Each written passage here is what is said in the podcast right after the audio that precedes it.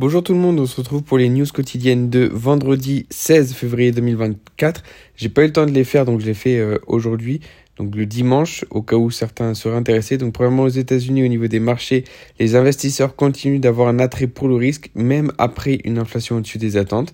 Et donc le marché pense que la première baisse aura lieu, donc la première baisse de taux aura lieu en juin, bien trop optimiste pour les membres de la Fed.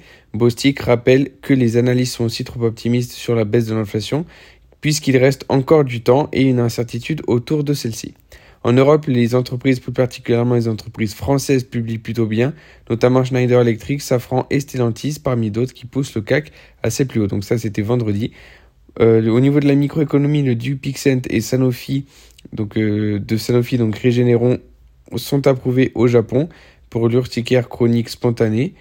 Vinci annonce une baisse de 6,7% du trafic autoroutier en janvier en raison des manifestations d'agriculteurs. Applied Materials flambe de 12% après publication. Coinbase flambe lui de 14% également après publication. Nike prévoit de supprimer 1600 emplois dans le cadre d'une campagne de réduction des coûts. Apple prépare un outil d'intelligence artificielle pour rivaliser avec le Copilot GitHub de Microsoft.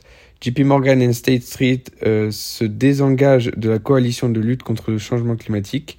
Microsoft change sa stratégie et annonce que quatre de ses futurs jeux seront ouverts aux consoles Sony et Nintendo. Ryanair et TUI signent un accord pour contourner la facturation des agences de voyage. BYD veut construire une usine au Mexique pour entrer sur le marché américain. Et enfin, Umicore qui prévoit des bénéfices en baisse pour 2024. Donc c'était tout, des news très très rapides aujourd'hui. On se retrouve demain le lundi 17, euh, pardon, 19 pour euh, donc nos news quotidiennes.